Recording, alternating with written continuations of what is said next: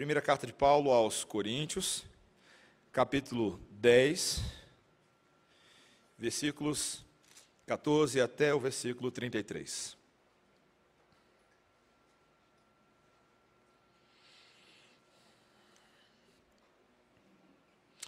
Passagem de grande, de grande instrução para nós nessa noite, que o Espírito nos conceda graça para e atenção para que nós possamos entender a voz de Deus e a revelação da Sua vontade para nós. Portanto, meus amados, fugi da idolatria. Falo como há criteriosos. Julgai vós mesmos o que digo. Porventura, o cálice da bênção que abençoamos não é a comunhão do sangue de Cristo? O pão que partimos não é a comunhão do corpo de Cristo? Porque nós, embora muitos, somos unicamente um pão, um só corpo, porque todos participamos do único pão. Considerai o Israel segundo a carne. Não é certo que aqueles que se alimentam dos sacrifícios são participantes do altar? Que digo, pois, que o sacrificado ao ídolo é alguma coisa? Ou que o próprio ídolo tem algum valor? Antes, digo que as coisas que eles sacrificam é a demônios que as sacrificam e não a Deus. E eu não quero que vos torneis associados aos demônios. Não podeis beber o cálice do Senhor e o cálice dos demônios. Não podeis ser participantes da mesa do Senhor e da mesa dos demônios. Ou provocaremos zelos no Senhor? Somos acaso mais fortes do que ele? Todas as coisas são lícitas, mas nem todas convêm. Todas são lícitas, mas nem todas edificam. Ninguém busque o seu próprio interesse, e sim o de outrem. Comei de tudo o que se vende no mercado, sem nada perguntardes por motivo de consciência, porque do Senhor é a terra e a sua plenitude. Se algum dentre os incrédulos vos convidar e quiser dizer, comei de tudo o que for posto diante de vós, sem nada perguntardes por motivo de consciência. Porém, se alguém vos disser, isto é coisa sacrificada a ídolo, não comais por causa daquele que vos advertiu e por causa da consciência. Consciência, digo, não a tua propriamente, mas a do outro. Pois por que há de ser julgada a minha liberdade pela consciência alheia? Se eu participo com ações de graças, por que hei de ser vituperado por causa daquilo por que dou graças? Portanto, quer comais, quer, quer bebais, ou façais outra coisa qualquer, fazei tudo para a glória de Deus. Não vos torneis causa de tropeço, nem para judeus, nem para gentios, nem tampouco para a igreja de Deus assim como também eu procuro em tudo ser agradável a todos, não buscando o meu próprio interesse, mas o de muitos, para que sejam salvos. Esta é a palavra do Senhor. Vamos orar. Santo Deus, que texto maravilhoso, um tanto autoexplicativo, Senhor, mas há tanto que podemos aqui aprender nessa noite e aplicar para as nossas vidas. Dá-nos a graça, Senhor, de sermos criativos com a aplicação do Evangelho, estudarmos todas as possibilidades de lhe servirmos, Senhor, em todas as esferas da vida, sobretudo tendo em mente não o nosso próprio interesse, mas o interesse do nosso Senhor, do nosso Senhor Jesus, em nome de quem nós oramos. Amém. Ah, irmãos, ah, como é que você escolhe os amigos da sua infância? Ou talvez os amigos da sua escola? Ah, você faz uma lista de critérios para escolher os amigos ou simplesmente você começa a se envolver com as pessoas que ali estão, os vários grupinhos. E se você assiste filme, você sabe que alguns desses grupinhos são clássicos, né? Tem o pessoal do futebol, tem os nerds, tem os inteligentes em quem você cola, porque você sabe que se fizer trabalho de grupo com eles, a chance de tirar nota boa é boa. Ah, você tem os mauricinhos, as patricinhas, você tem os bonitinhos e os diferentes. Você tem os bad boys, você tem os bullies, tem toda sorte de gente. Nem sempre eu e você nos encaixamos numa categoria clássica, mas vamos nos juntando a aquelas pessoas com quem partilhamos gostos, com quem partilhamos figurinhas no intervalo, com aqueles que temos interesses em comum, histórias e à medida que isso vai acontecendo, também vamos nos afastando, ou deveríamos pelo menos, nos afastar daqueles que representam ameaças a nós, ameaça à nossa integridade física, ameaça à nossa integridade intelectual, à nossa integridade ética e ao nosso coração, porque a palavra de Deus nos lembra que as más amizades corrompem os bons costumes. E muitas vezes, queridos, crianças não percebem, a, a, a no, elas não têm uma noção de perigo dessas coisas, elas não, não mensuram isso muito bem, e aí, quando os pais estão lidando com filhos adolescentes que passaram por todo tipo de amizade e relacionamento e não conseguem dissuadir seus filhos da tal da fase da adolescência, nos perguntamos como chegamos lá. Houve um momento em que esses filhos passaram a amar aquilo que é odiável e passaram a odiar aquilo que devia ser amado. E a escola, meus irmãos, esse meu exemplo é somente um grupo amostra do que acontece com todos nós na vida real. Todos nós temos que lidar com essa dinâmica. Nós vivemos em um mundo de relacionamentos e escolhas. Escolhas de valores, escolhas de pessoas, nas quais essas coisas exercem influência uns sobre os outros e vão também nos moldando. A questão é que nem sempre nós enxergamos com clareza de que maneira a nossa identidade em Cristo, o fato de que Deus interferiu e interveio na nossa história, deve modificar todo o resto, toda a maneira como nos relacionamos e tomamos decisão nesse mundo. A nossa vida agora tem dono, ela tem regente, ela tem maestro. E como é que esse novo parâmetro reconfigura tudo o que fazemos? Esse texto nos mostra justamente essa relação entre os ídolos, a idolatria e doxologia, a glória de Deus que modifica as nossas vidas. Algo que deve nos levar ao zelo pela verdade divina e, consequentemente, a amarmos como Deus ama em relação às pessoas, com a finalidade de transformá-las e, como Paulo fala no último versículo, de salvá-las. Mas a gente chega lá, não vou dar muito spoiler, não. Esse texto ele nos mostra três parâmetros muito, muito bons, irmãos, para nós vivermos a nossa vida nesse mundo, na relação com valores e pessoas. Ele mostra primeiro que nós devemos abraçar a comunhão de Deus, verticalmente. Depois, nós devemos rejeitar uma comunhão, a comunhão do diabo. E em último lugar, nós devemos desenvolver uma sábia comunhão com os nossos irmãos. Aceita Deus, nega o diabo e abraça os irmãos. É basicamente assim que a gente vai ver. Vamos entender a lógica desse texto. Semana passada, o presbítero Jefferson, quando a primeira parte que eu vou falar aqui é sobre abraçar a comunhão com Deus. Semana passada, o presbítero Jefferson, ah, ele trabalhou bastante o exemplo que tem a ver com esse assunto que estamos falando hoje, a partir da história de Israel. Um povo que conheceu a Deus de maneira única. O próprio Deus se revelou a esse povo por meio de mediadores, por meio de libertadores e resgatadores como Moisés, que fez sinais e prodígios maravilhosos no meio desse povo, mas ainda assim assistimos ali de camarote um povo que se deixou levar por ídolos. Os antigos ídolos do Egito vieram cobrar a conta no deserto, e muitos desses foram caindo pelo caminho, caindo nas suas tentações. E aqui Paulo utiliza esse exemplo para mostrar que com a igreja de Corinto, a luta é a mesma. É uma luta contra a idolatria, não dos deuses egípcios, mas dos deuses dessa sociedade grega. A adoração de ídolos, meus irmãos, podemos dizer que era um dos principais fatores que caracterizava a, a nação, a nação grega, a filosofia grega, a linguagem grega. E, particularmente em Corinto, havia uma expressão muito forte dessa religiosidade pluralista. Vários templos pagãos na cidade, e eles eram muito populares, eles eram muito mais frequentados do que os cinemas daqueles dias. Muito mais frequentados do que todos os, os círculos de amizade. Esses centros de adoração exerciam uma influência tremenda sobre a forma de pensar da cultura. As estátuas de madeira ou de pedra, no caso ali, não eram necessariamente más em si mesmas, mas as pessoas davam crédito a elas por coisas que elas não tinham capacidade de fazer, coisas que somente Deus poderia fazer, como ah, proporcionar um, uma boa estação, um bom tempo, uma boa safra, bons filhos, bons relacionamentos. Os ídolos levavam um crédito que não era deles. E aí agora nós temos a ação de Deus por meio dos apóstolos como Paulo, pregando o evangelho, plantando igrejas e de repente conversões acontecem. Corações são regenerados, cristãos estão na área e com isso também uma tensão no ar.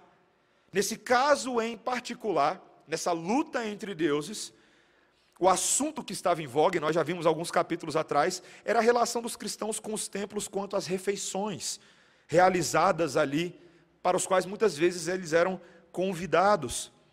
Mesmo sabendo que esses homens eram livres em Cristo, como nós já vimos, e vamos ver de novo, eles deveriam agir cautelosamente com relação aos perigos desses ídolos. É por isso que Paulo é imperativo. Olha o versículo 14.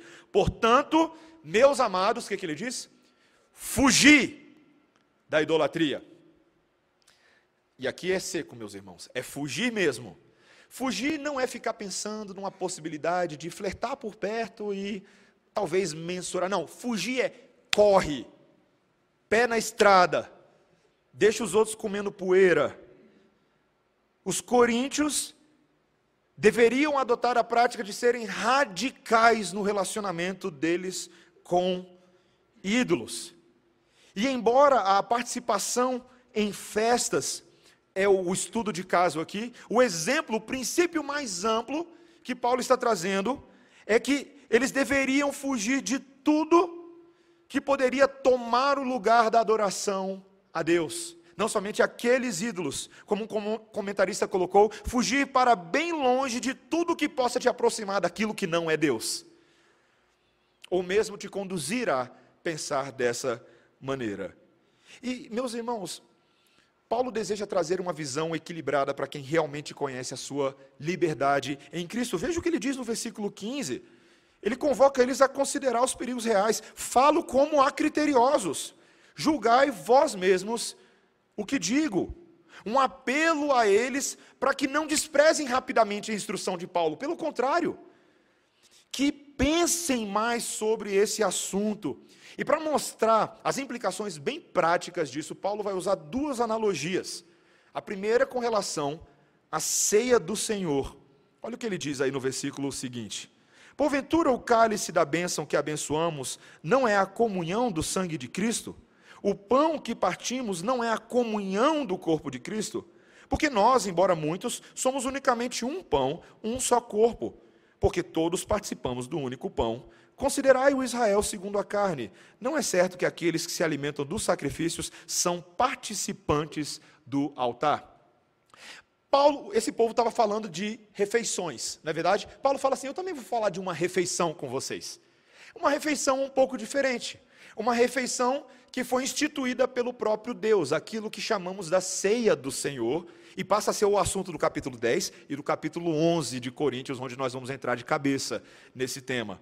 Mas ele fala: olha, esse cálice da bênção, que é uma referência à ceia do Senhor, era um sacramento que proibia qualquer tipo de culto a outros ídolos. Por quê? Por causa do que ele usa aqui, a palavra comunhão. O grego koinonia, significa ter em comum com alguém ou com algo alguma coisa. E denota frequentemente a participação mais profunda que uma pessoa tem com alguma coisa. Quando a gente fala sobre comunhão, é muito importante que você saiba que comunhão não é só um relacionamento ocasional.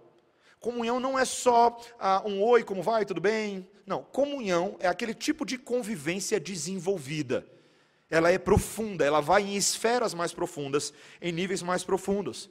E Paulo está trazendo um exemplo importantíssimo para eles: o exemplo do povo de Israel em relação a essa própria ceia no passado. Ele fala: olha, nos dias do Antigo Testamento, quando, essa é a ideia por trás, tá? quando um judeu oferecia um sacrifício no altar, ele comia uma parte desse sacrifício como uma forma de restaurar a sua unidade com Deus, contra quem muitas vezes havia pecado. Isso aparece lá em Deuteronômio 12, 17 e 18, é o texto alternado que a gente leu na semana passada.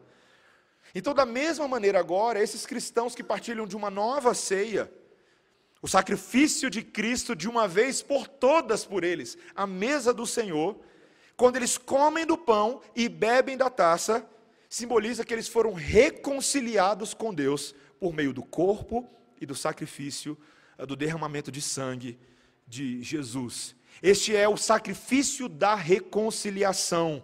Eles foram reconectados, reatados num relacionamento de exclusividade, num relacionamento sobre todos os outros relacionamentos, uma aliança que sequer pode ser comparada com outras alianças. E isso aqui é muito profundo, meus irmãos. É por isso que a ideia de ceia e de comer junto para os judeus era tão importante. A gente perdeu um pouco disso hoje em dia, não é verdade? Você talvez nem come mais em casa com a sua família, você só corre para cima e para baixo, chega do, do, estágio, já tem que correr para o cursinho, e às vezes, como eu, eu lembro uma época que eu só vi os meus pais finais de semana, apesar de morar na mesma casa, mas tanta coisa, o NB resolvendo coisa aqui e ali, e a gente não senta mais para comer.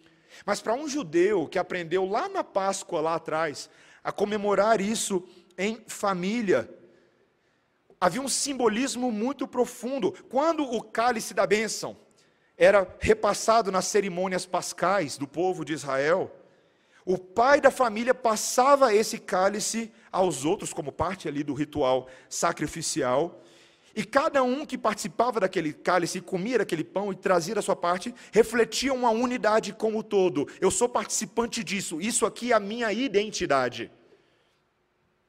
E o Senhor Jesus Cristo fez exatamente a mesma coisa na ceia. Ele retoma esse significado e ele fala agora de uma vez por todas, estamos tomando uma ceia superior. Uma ceia cujo reflexo só será visto na eternidade, mas uma ceia que vai lembrar de vocês, para vocês todos os dias que vocês são participantes do corpo de Cristo. Vocês só são um pão. Vocês só são uma carne. Vocês têm comunhão comigo tão somente se vocês comerem de mim e beberem de mim. Não parece linguagem de canibal isso? Foi o que os judeus acharam. Quando o Senhor Jesus Cristo deu essas explicações pela primeira vez lá nos evangelhos, muitos deles falaram: Que loucura é essa? Que doutrina maluca! Que tipo de Messias é esse? O Senhor Jesus Cristo não estava incitando nenhum canibalismo, meus irmãos. Ele estava falando de uma união profunda na sua morte, na sua ressurreição, que são simbolizados por essa refeição cerimonial. Você sabia que todas as vezes que eu e você participamos da mesa do Senhor, hoje a gente não tem a ceia, mas a gente vai ter de novo daqui a alguns domingos. Quando nós participamos desse momento, estamos participando de um símbolo que contam uma história a nosso respeito. Nós não somos mais nossos, nós estamos conectados à videira e não temos direito de negar essa verdade. Nós somos de Cristo. E é por isso, meus irmãos, que nós vamos ver, vou dar um pouquinho de spoiler do capítulo 11, que há uma, uma restrição, um cuidado tão grande com essa mesa do Senhor. Apenas aqueles que podem participar dessa, dessa encenação do sacramento que fazemos, que tem um caráter memorial, mas fala de realidades reais deste momento, espirituais em Cristo. Os únicos que podem participar são aqueles que se encontram em plena comunhão com o corpo de Cristo. E isso não é teórico, isso é muito prático. Nós estamos falando daquelas pessoas que são evidentemente identificadas com o corpo de Cristo aqueles que receberam o sinal do batismo, da água purificadora do Espírito, aqueles que receberam essa identificação da parte do próprio corpo de Cristo, que são reconhecidos como membros de uma igreja local em plena comunhão, sob a condução e os cuidados de uma liderança pastoral, de homens e autoridades que foram colocados sobre ele. Às vezes algumas pessoas me perguntam: "Nossa, pastora, a ceia ela é tão restritiva? Você faz aquela, aquele bando de observações quando você está apresentando o pão, mas meus irmãos, não fui eu que criei essas observações, foi Jesus e deu para Paulo e deu para a gente. Vocês vão ver lá no capítulo 11. Uma pessoa que não esteja debaixo da jurisdição de uma igreja local, em plena comunhão com seus irmãos, não deve participar da mesa do Senhor. Não deve. Há quem pense que esse tipo de coisa não é importante. Mas quando eles ignoram as palavras de Paulo, as palavras de Jesus, eles estão agindo segundo o seu próprio orgulho, como se a atitude deles fosse mais sábia do que a dos seus irmãos e a dos seus pastores, que entraram nesse compromisso de aliança com o Senhor e acabam, sem querer, às vezes, desprezando a fé daqueles que estão sendo obedientes. Além disso, meus irmãos, como se isso já não fosse suficiente, existem muitos falsos irmãos. E poderíamos até dizer também muitos apóstatas, pessoas que abandonaram a verdadeira crença viva e vibrante no Senhor Jesus Cristo, mas entretanto continuam mantendo vários hábitos da sua vida religiosa pregressa. Ah, eu, eu tive a oportunidade ano passado de, de participar na condução de um funeral de um senhor, um grande amigo meu, de longas datas. E, e quando esse funeral aconteceu, eu lembro que ah, muitas pessoas reapareceram na igreja depois de anos, muitos que jamais iam igreja, não, já não iam mais à igreja, já haviam esfriado na fé, alguns já até negado essa fé, porém eu achei uma coisa muito engraçada, eles fizeram um, um coral ah, para cantar no funeral desse irmão, e muitos desses estavam lá no coral, cantando.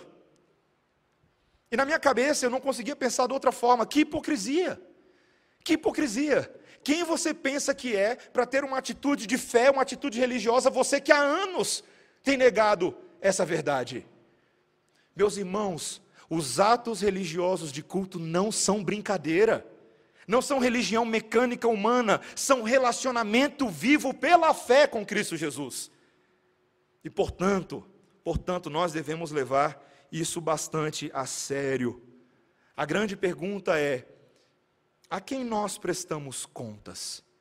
Como que a nossa comunhão é atestada? Ela é formal? Seu nome está escrito no livro da vida de Cristo Jesus? e, por conseguinte, também no livro da igreja? Deveria ser dessa forma. Nós devemos perguntar se nós amamos a comunhão com a família de verdade ou buscamos apenas extrair alguns benefícios, às vezes até místicos, como algumas pessoas pensam, enquanto deixam de lado os compromissos de obediência e os serviços à lei de Deus e o serviço do amor aos seus irmãos. O Senhor Jesus Cristo leva muito a sério, e é por isso que ele dá esse exemplo, para que nós entendamos a nossa relação com ídolos dessa maneira. Somos exclusivamente de Cristo ou temos negociado as frentes de trabalho com outros deuses que não são verdadeiros deuses, como nós lemos hoje mais cedo? Mas não é só isso, meus irmãos, não é que nós devemos abraçar uma comunhão profunda com o nosso Deus, até por meio de atos assim, mas isso significa também declarar uma rejeição à comunhão com as trevas, à comunhão com o diabo. Olha só o versículo 19: Que digo, pois, que o sacrificado ao ídolo é alguma coisa, ou que o próprio ídolo tem algum valor?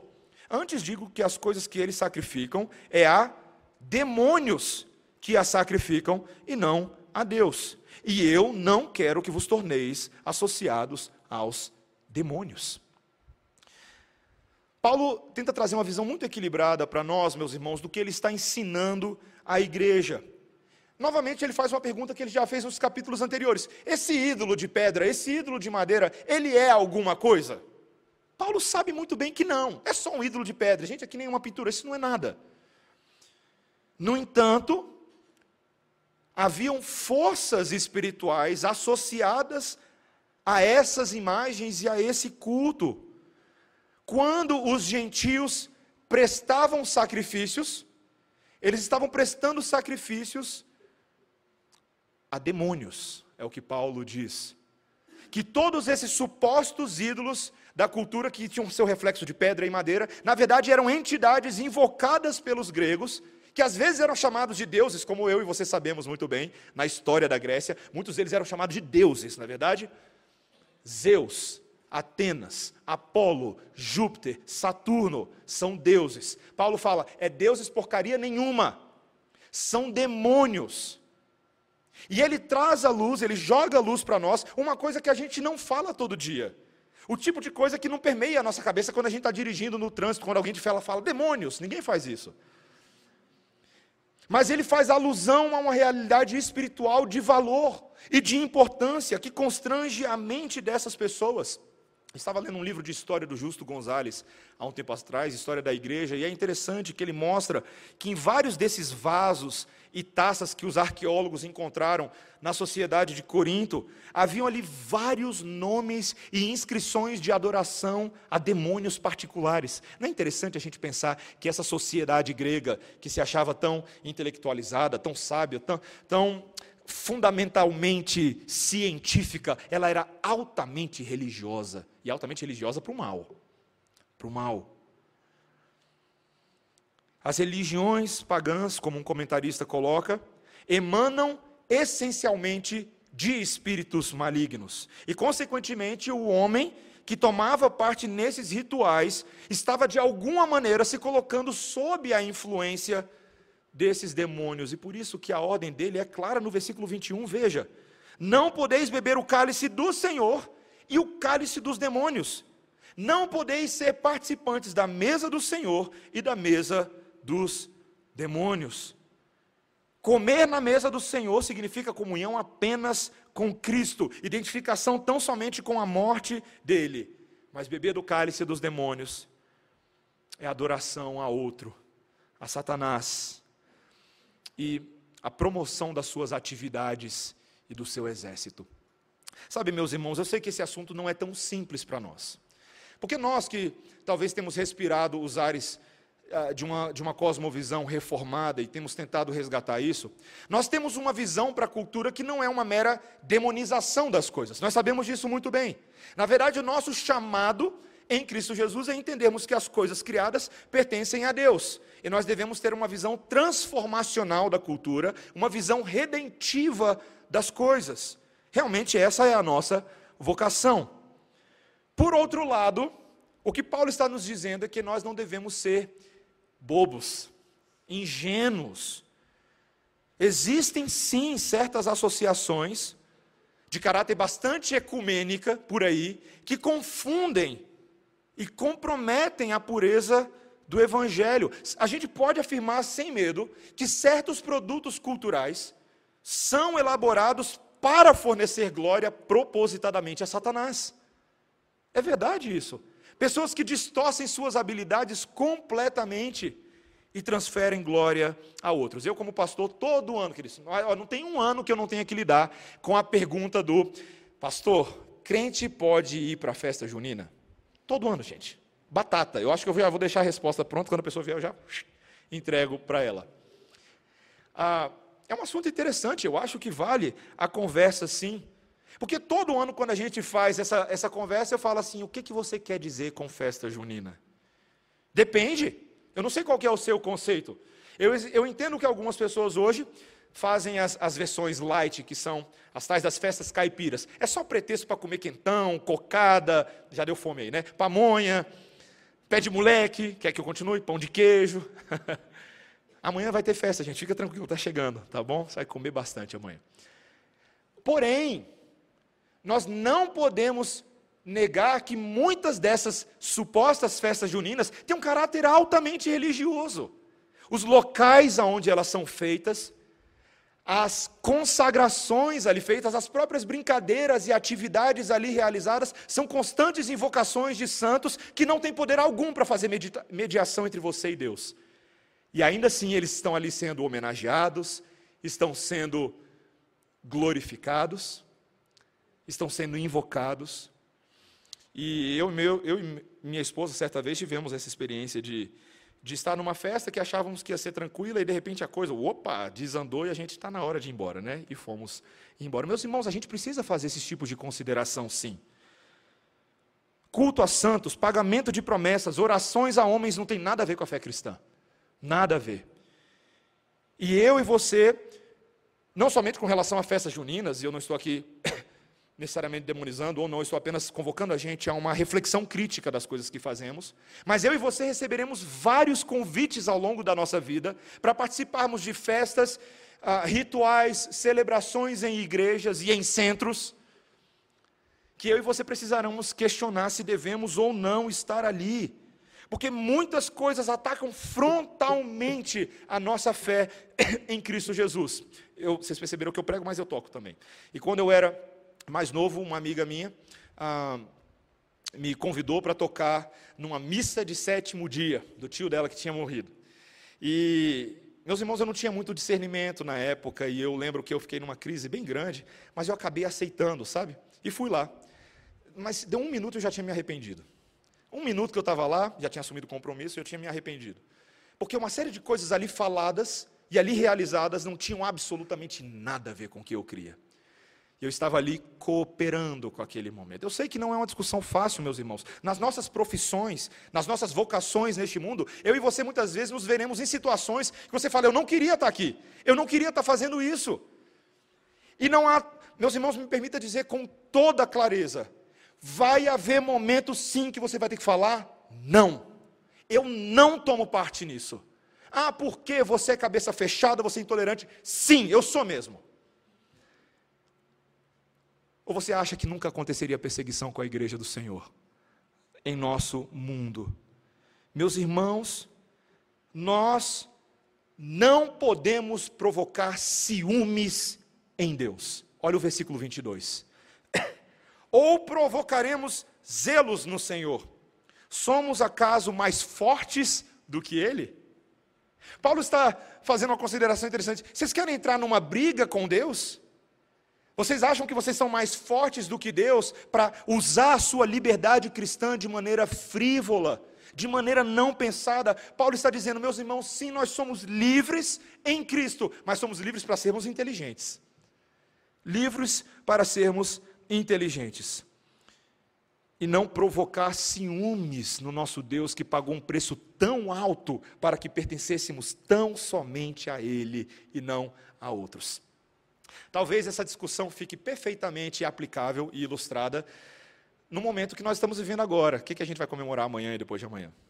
Natal, não é verdade? Quem é o, o grande figurinha carimbada do Natal? Se veste de vermelho todo ano, senta ali no Parque Shopping. Papai Noel, não é verdade? Muitos pensam, gente, Papai Noel é uma coisa absolutamente inofensiva. E você é adulto, você deveria saber disso. Eu espero que você não acredite em Papai Noel. Vai que, né? Porém, porém, me impressiona, e me permita dizer isso a vocês, me impressiona a quantidade de pais que ensinam aos seus filhos pequeninos de que Papai Noel é verdadeiro.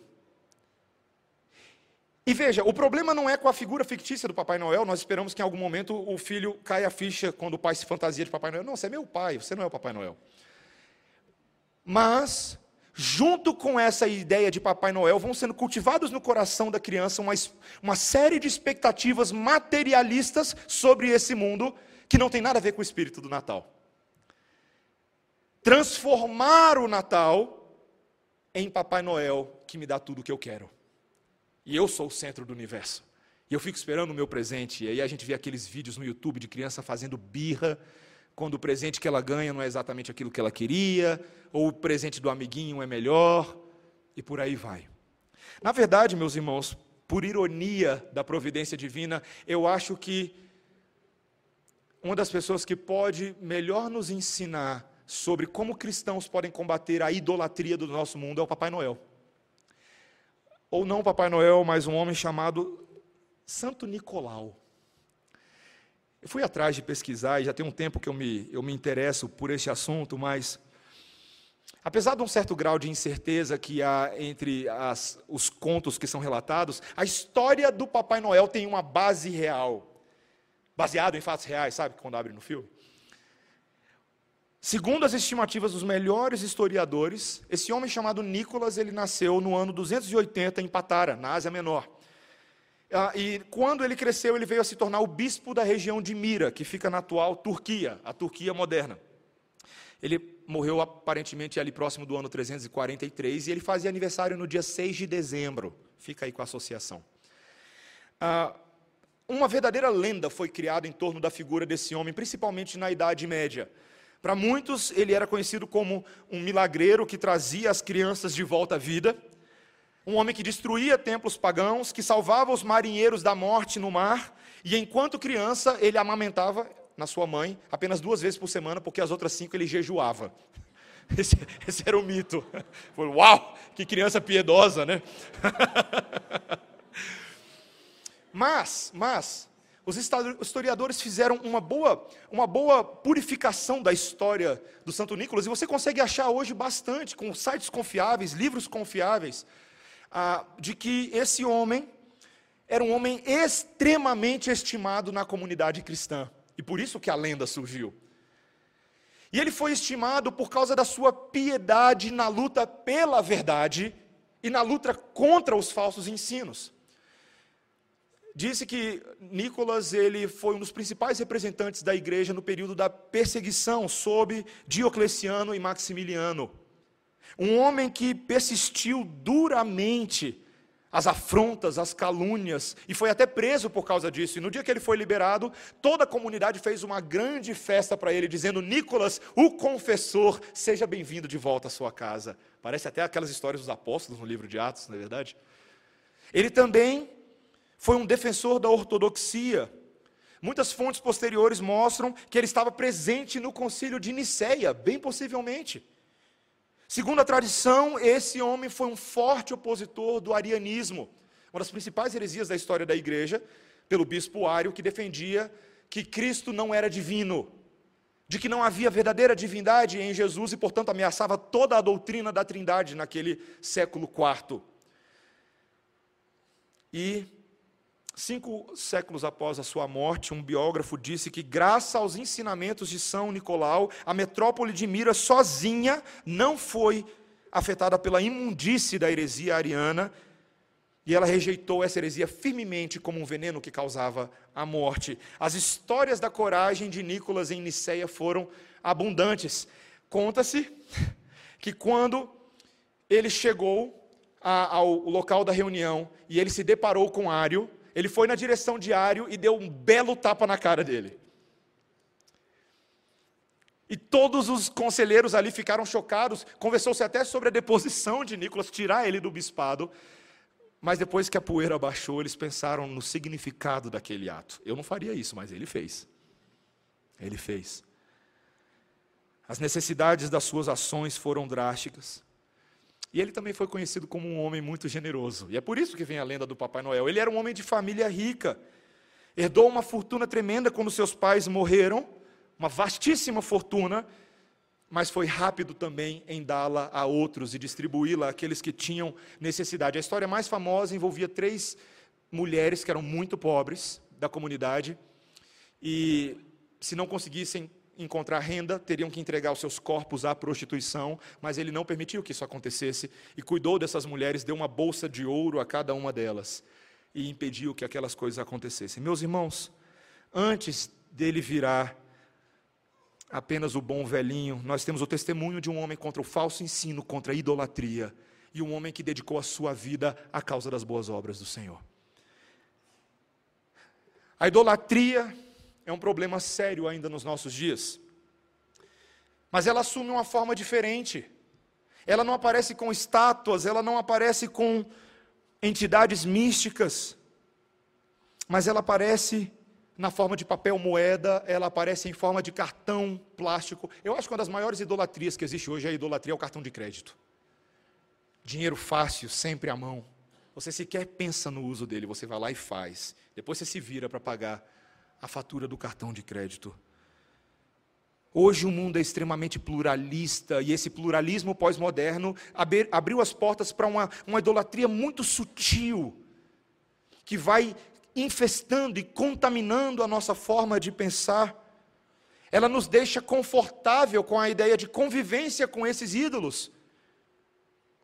Uma convivência bem pacífica, que nós não fazemos nada para impedir a ação dele, deles nos nossos corações confortos diversos, preferências que são pessoais que são colocadas acima de prioridades e responsabilidades. Meus irmãos, a palavra de Deus é clara que colocar nossa confiança em algo que não seja Deus é idolatria. E me permita dizer sem medo, nós somos idólatras. Nós somos idólatras. Nós somos idólatras. Com os nossos lábios cantamos, levantamos as nossas mãos, fazemos algumas orações, mas o nosso culto semanal a Deus tem sido substituído por um culto de ídolos. Esses símbolos de poder, de prazer, de prestígio que nós tão altamente estimamos. Quando nós entendemos os paralelos contemporâneos à idolatria, as palavras de Paulo ganham um significado: fuja da idolatria.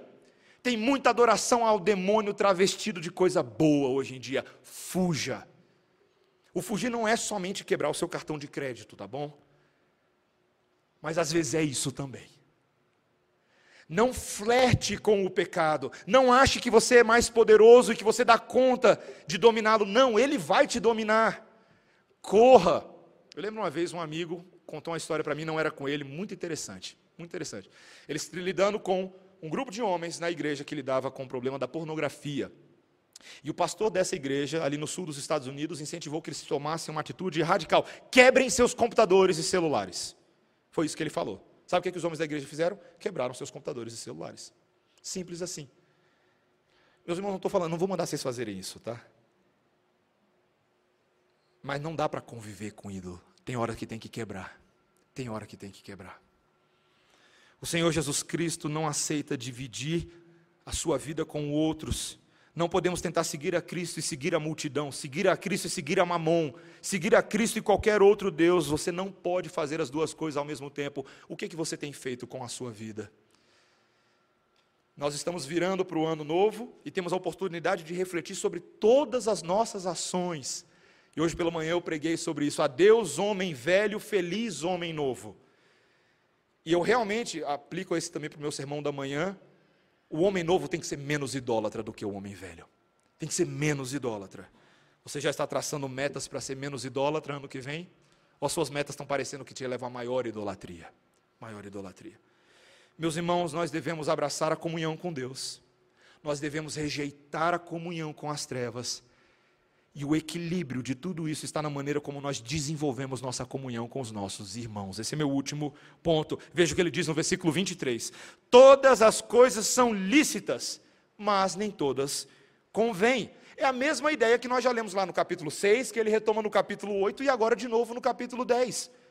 Todas as coisas para aqueles que estão em Cristo, vivendo sob o governo do Criador, são lícitas, mas nem todas convêm. A pergunta é: por que não convém? Novamente ele coloca: veja, todas as coisas são lícitas, mas nem todas edificam.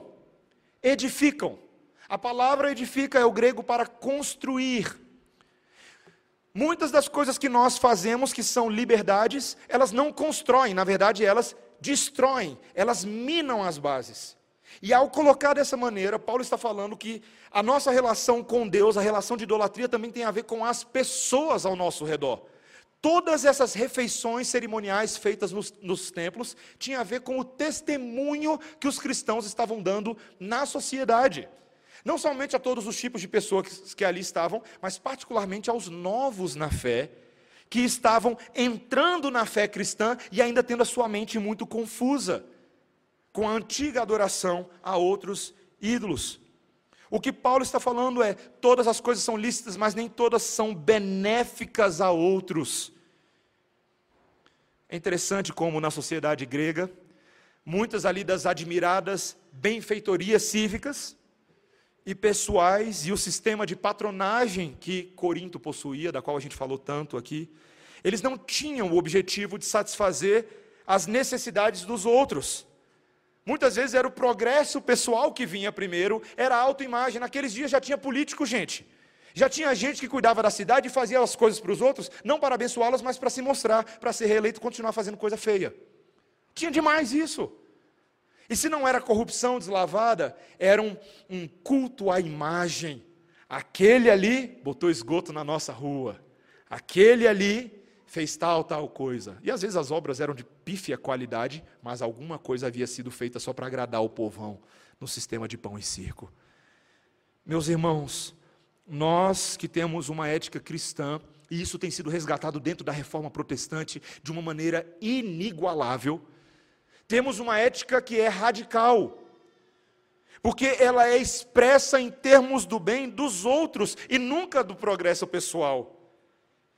Os coríntios, que insistiam tanto no seu direito de comer nos templos dos ídolos, estavam sendo egoístas, porque eles não consideravam as necessidades dos outros cristãos e assim feriam o maior mandamento que Deus deu aos homens. Primeiro você ama a Deus sobre todas as coisas e depois você faz o quê? Ama ao próximo como a ti mesmo. Sabe, meus irmãos, eu sei que isso também não é fácil. Não é fácil saber quando conceder ou deferir para os crentes mais fracos. Mas a regra inicial de Paulo é muito simples: devemos ser sensíveis e gentis. Considerar, o objetivo aqui não é uma, uma hipersensibilidade geral em que o crente não possa fazer nada, mas é uma maneira como ele busca equilibrar a sua vida em favor de outros, e isso é muito prático. Veja, até agora, esse momento, Paulo está falando das festas que são realizadas nos templos. Mas agora ele passa a falar das outras instâncias onde comidas possivelmente consagradas a ídolos poderiam também ser consumidas. Um exemplo é o mercado. Alguém poderia dizer: Olha, Paulo, tá bom, eu não vou entrar no templo para comer comida de ídolo. Mas o que eu faço no mercado? Quando eu vou lá comer acarajé, como eu vou saber se a mãe de santo não fez lá um trabalho no acarajé? E olha que eu gosto de acarajé, viu, gente? Mas era uma pergunta real. Quer dizer então que o crente não pode fazer mais nada, ele não pode comer mais nada, ele tem que se anular nesse mundo. Paulo diz: não, olha o versículo 25: comei de tudo que se vende no mercado, sem nada perguntardes por motivo de consciência, porque do Senhor é a terra e a sua plenitude. Essa frase, a terra e a sua plenitude, é uma transcrição do Salmo 24, versículo 1. Era o que os, os judeus diziam nas suas orações antes das refeições. Eram as preces dos judeus. Sabe aquela prece que você faz antes da comida? Era o que eles diziam: do Senhor é a terra e tudo que nela pertence. É uma forma de dizer: está orado, está abençoado. Você já viu essa oração antes? Está orado, pode comer. Ah, eu não sei se o arroz ficou bom. Está orado, come que vai dar certo. Não havia essa, essa preocupação. E, e isso traz um equilíbrio muito bom. Porque ele está falando de novo do que ele disse no capítulo 8. Veja, os ídolos não são nada, eles não têm poder algum. A comida, quem fez comida foi Deus, não foi Apolo, não foi Atenas, não foi Zeus, não foi Júpiter, foi Deus. Ele é o dono de todas as coisas, portanto, coma. Coma de todas as coisas. A sua consciência individual está cativa ao Senhor e é livre no Senhor, não tema, vá lá. E ele continua dizendo, olha o versículo 27. Se algum dentre os incrédulos vos convidar e quiser dizer, comei de tudo o que for posto diante de vós, sem nada perguntardes por motivo de consciência. Vamos supor que algum colega de trabalho convidou você para comer na casa dele. Ah, eu não posso comer na casa dele porque eu não sei lá se ele fez alguma coisa na comida, né? Eu não sei. Não. A sua consciência é tranquila diante do Senhor. Vá, participe se alguém te convidar, mesmo que não seja crente. Não é interessante como a Bíblia traz um equilíbrio para a gente, de que nós vivemos nesse mundo e estamos em sociedade?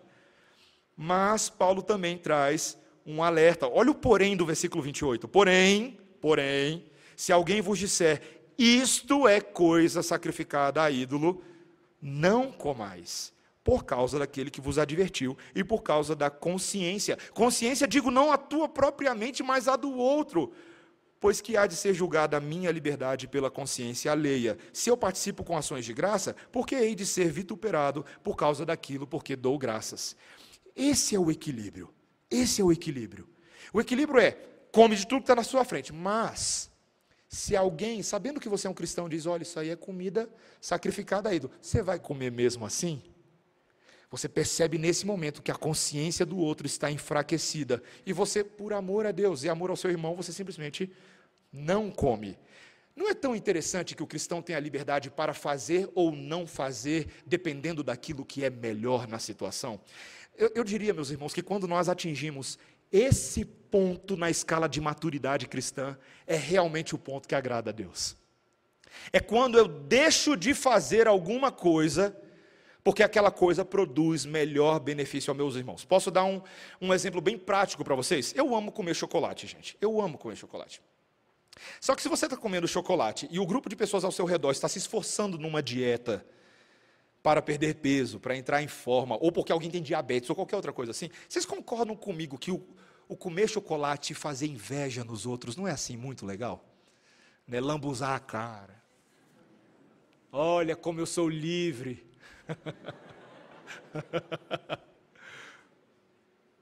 eu não estou colaborando em nada. E, e veja, eu sei que eu estou falando de uma coisa que é muito real para a gente, porque às vezes a gente faz coisa para espizinhar os outros, não é verdade? A gente faz coisa para mostrar que a gente pode, a gente compra para mostrar que a gente pode, a gente ouve coisas para mostrar que a gente pode. Isso se aparece de forma muito clara, e me permita dar esse exemplo, na maneira como cristãos que se acham muito iluminados querem às vezes envergonhar seus, seus irmãos mais carismáticos ou pentecostais, que têm uma mentalidade mais restrita com relação a usos e costumes. Eu lembro uma vez aconselhando uma moça que tinha acabado de sair de uma Assembleia de Deus. Na Assembleia de Deus nós sabemos que existem regras muito bem estabelecidas sobre vestimenta, saia, calça e esse tipo de coisa. E ela que agora conhecia a teologia reformada calvinista, ela queria provocar a mãe dela. Porque só assim a minha mãe vai aprender. Aí ela botava aquelas roupas assim, que não eram nada demais para a gente, mas para a sua família eram. E veja, ela não estava necessariamente pecando por usar aquelas roupas, mas ao não levar em consideração a maneira de pensar da sua família, sendo agressiva, não conversando, ela estava pecando contra os seus irmãos. Isso é verdadeira liberdade. Isso é verdadeira liberdade. Meus irmãos, nós devemos ser muito sensíveis, porque o texto encerra que o que está em jogo é a glória de Deus. Olha o versículo 31. Portanto, quer comais, quer bebais, ou façais outra coisa qualquer, fazei tudo para a glória de Deus. Esse é um dos versículos que a gente mais cita. É um dos versículos que a gente mais usa para tudo, mas me choca o tanto que a gente usa fora de contexto. Esse é o contexto. O contexto no qual Paulo falou essas palavras, todas as coisas são para a glória de Deus, seja o comer, seja o beber, seja o fazer. É esse contexto. E a melhor maneira de nós compreendermos uma doutrina é lê-la no seu contexto. Certamente essa aqui é a doutrina da glória de Deus. Da glória de Deus. A doutrina da glória de Deus é uma das doutrinas mais preciosas em todas as Escrituras. Ela geralmente está associada à manifestação da grandeza, da majestade, do poder de Deus. No Antigo Testamento temos inúmeras figuras nesses momentos em que a glória de Deus é manifestada de maneira ainda mais gloriosa, e os servos de Deus sequer aguentam. Alguns deles caem por terra quase como mortos, como mortos. Moisés viu a glória de Deus passando, o rosto dele vai brilhando ladeira abaixo. Quando Josué vê um, um, anjo ali na entrada da terra prometida, ele cai por terra como morto. Quando Isaías está dentro do templo, no ano ali 740, e ele vê a glória do Senhor assentado no seu sublime trono, as abas das suas vestes sobre, escorrendo para dentro do templo, e aquela fumaça gloriosa. Ele fala: Ai de mim, Senhor, porque sou um homem de impuros lábios no meio de um povo de impuros lábios. Glórias são coisas impressionantes. Mas glória, meus irmãos, para Deus não é só luz ou só grandeza. Glória também é algo extremamente misterioso que esse texto está nos mostrando. A glória de Deus, preste bastante atenção, que essa é a minha tese central desse texto. A glória de Deus se manifesta quando ele não necessariamente puxa a sardinha para si mesmo, mas quando ele faz alguma coisa para os outros. Esse é o princípio. A grande glória de Deus se manifesta em que evento da redenção? Na morte de Cristo Jesus o momento mais feio, mais terrível, mais abominável aos olhos dos homens, é o momento de maior glória, o momento da nossa salvação. O Senhor Jesus Cristo nos ensinou algo que não pode ser sequer mensurado com adjetivos. Que a maior glória que Deus traz sobre si é quando Ele salva o outro. A maior glória que Deus traz sobre si é quando Ele faz algo não diretamente para Ele, mas para outro, que reverbera no seu caráter, que reverbera na sua identidade. O Senhor Jesus Cristo nos exibiu a grandiosa glória da cruz. Esse é o exemplo que nós temos que ter em mente quando pensamos nesse texto. É por isso que o apóstolo Paulo, lá em Gálatas 6, ele vira e diz: Eu não me glorio em outra coisa senão na cruz de Cristo. Porque essa cruz ensinou Paulo a não viver para si mesmo. Já não sou eu mais quem vive, também está em Gálatas capítulo 2, versículo 20. Já não sou eu mais quem vive, mas Cristo vive em mim. E essa vida que agora vivo na carne, eu não vivo para mim, eu vivo para a glória daquele que por mim morreu e se entregou. Essa é a gloriosa verdade. Glória no favorecimento de outros. No favorecimento de outras pessoas. Essa é a maior glória que existe. Paulo quer incutir isso na cabeça da igreja e na nossa. Você quer ter glória? Não pense em si, pense no outro. Olha os dois exemplos que ele dá, os dois últimos versículos, o 32. Não vos torneis causa de tropeço, nem para judeus, nem para gentios, nem tampouco para a igreja de Deus. Você quer produzir glória para o Criador? Não seja uma pedra de tropeço. Não use a sua liberdade para impedir irmãos de compreender a verdade de Cristo. Não sai chocando à toa, não sai escandalizando à toa. Pense nos outros. Pense nos outros.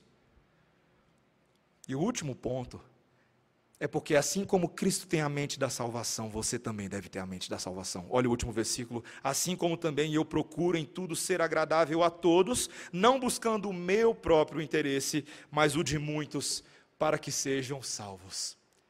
Esse apóstolo Paulo que disse isso, alguns anos atrás ele não seria capaz de dizer essa, essas palavras. O Paulo pré-conversão era alguém que pensava somente em si mesmo. Mas um belo dia o Senhor da Glória o derruba no caminho para Damasco e diz: Paulo, o que você está fazendo com a sua vida? Você quer produzir glória para Deus? Pare de viver para si, viva para mim. E então você vai fazer. A salvação que alcançou Paulo é a mesma salvação que ele deseja despejar na vida de outros. E por isso, meus irmãos, ele estava disposto a fazer os maiores sacrifícios na sua própria vida para que outros conhecessem o Senhor. Será que essa tem sido a minha e a sua atitude? É, eu confesso, irmão, se eu tivesse que confessar um pecado diante da igreja, fechar sermão com confissão de pecado não é uma boa. Mas ah, eu, eu não me considero uma pessoa muito sacrificial. Eu não me considero uma. Eu tenho muita dificuldade no meu ser natural de fazer coisas que não sejam para mim, mas sejam verdadeiramente para outros. Só que esse texto, meus irmãos, ele não me dá nenhuma outra opção. Eu não fui salvo para mim, eu fui salvo para Deus. E se é salvo para Deus, eu tenho que cuidar de outros. Eu tenho que me sacrificar por outros. Nós somos uma geração tão mimizenta, meus irmãos. Nos pedem um sacrifício pequenininho e a gente já bota um monte de desculpas. A gente já quer falar: não, eu não vou fazer isso por causa daquilo, por causa disso. Larga essa linguinha israelita, meu irmão. Larga essa linguinha murmuradora. Essa linguinha que fica seduzida pelos ídolos do Egito. Ai, como era bom quando tinha cebola do Egito, quando tinha o picles do Egito. O que Deus te oferece no deserto dessa vida, ainda que seja um deserto, é muito melhor do que você tinha no Egito. Você tem um maná do céu. Você come maná todo dia? Você come do Cristo que desceu do céu, o pão da vida que se entregou por nós, para que aquele que come dele jamais tenha fome, aquele que bebe dele jamais tenha sede. Isso é o que eu e você temos hoje. Nós temos a glória de Deus manifestada em nós, para que ela também alcance outros irmãos. Meus irmãos, na escola da infância, eu e você até podemos escolher amigos com base em preferências pessoais, seja você um pouco mais nerd, um pouquinho mais bonitinho, um pouquinho mais diferente. Mas na escola da vida, Deus nos escolheu para Ele. No momento que nós fomos escolhidos por Deus, nos tornamos amigos dele e inimigos do mundo. Já era. Essa é a minha e a sua vida, mas isso não é ruim, isso é muito bom, meus irmãos. Porque nós somente nós podemos vencer sobre as trevas sendo amigo de Deus, como podemos amar e abençoar as outros sendo amigos de Deus também. Esse é o meu e o seu convite. E essa é uma bela meta de ano novo para você. É uma bela meta de Natal, é uma bela meta de ano novo consagrar a sua vida para o único e verdadeiro Deus, como nós lemos no Catecismo Maior hoje. Não farás outros deuses diante de mim. Leve isso a sério. Leve isso a sério. A nossa religião não pode ser uma religião de idolatria. A nossa religião tem que ser uma religião de doxologia. Doxologia. Encerro dizendo que nós de vez em quando cantamos a doxologia no culto, o Glória Pátria. Glória sejam ao Pai, glória seja ao Filho, glória seja ao Espírito Santo. Mas não basta cantar essas coisas, tem que viver essas coisas. Eu e você somos chamados para sermos representantes da Trindade Santa nesse mundo.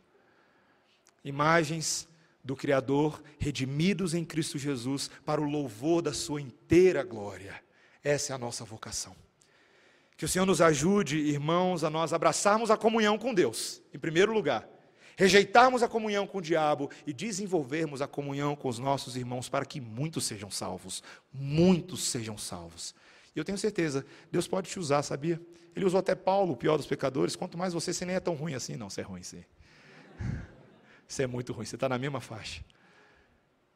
Deus pode usar todos os piores pecadores para continuar salvando outros piores pecadores e nos tornar verdadeiros vencedores por meio daquele que nos amou. Amém? Vamos orar, meus irmãos. Senhor, nós te louvamos e te agradecemos pela gloriosa mensagem da cruz de Cristo, que não o o tirou vantagem do ser igual a Deus, mas antes a si mesmo se humilhou, assumiu forma de servo, deixou aquela glória que ele tinha com o Pai, escondeu essa glória dentro de um corpo humano, na qual ali coexistiam duas naturezas. E Senhor, por meio da Sua morte, da Sua ressurreição, nós hoje podemos também ter acesso à glória. Aquele que já subiu e penetrou o glorioso tabernáculo celestial também prepara morada para cada um de nós. Senhor, nós que vivemos com essa esperança, não temos tempo para perder com ídolos. Não temos. Senhor, temos tantos ídolos e queremos nesse momento confessar o nosso pecado e pedir ao Senhor misericórdia. Rogamos ao Senhor da glória que no santo nome de Jesus remova os ídolos na nossa vida. Seja o tempo que passamos no telefone, seja a maneira como idolatramos os nossos filhos ou nossos cônjuges, ou idolatramos o nosso trabalho, ou, ou idolatramos qualquer outra benesse que o Senhor nos tenha dado, Senhor, em nome de Jesus, remove os ídolos das nossas vidas. Senhor, transforma os nossos corações para que essas coisas não sejam idolatradas, mas sejam meros acessórios para a manifestação da tua glória e não da nossa glória. Portanto, condiciona a nossa ética, Senhor. Trabalha em nós Conforma-nos à imagem de Cristo Jesus. É o que nós pedimos e oramos no nome dele. Amém.